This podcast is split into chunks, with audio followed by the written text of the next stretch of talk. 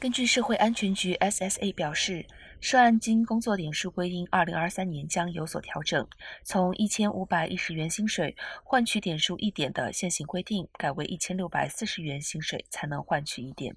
因此，年收入6040元即可获得满分四点。即使年收入超出更多，一年里换取的点数仍是四点为上限。劳工退休之后，如果要领取涉案金，必须达到累计四十个工作点数的门槛。有工作收入者都需要缴交社会安全税。社会安全税是计算工作点数的基准。劳工尚未达到四十个工作点数之前，若停止上班，已累积的点数将会留在个人的记录当中。日后若返回职场，可以继续增加点数。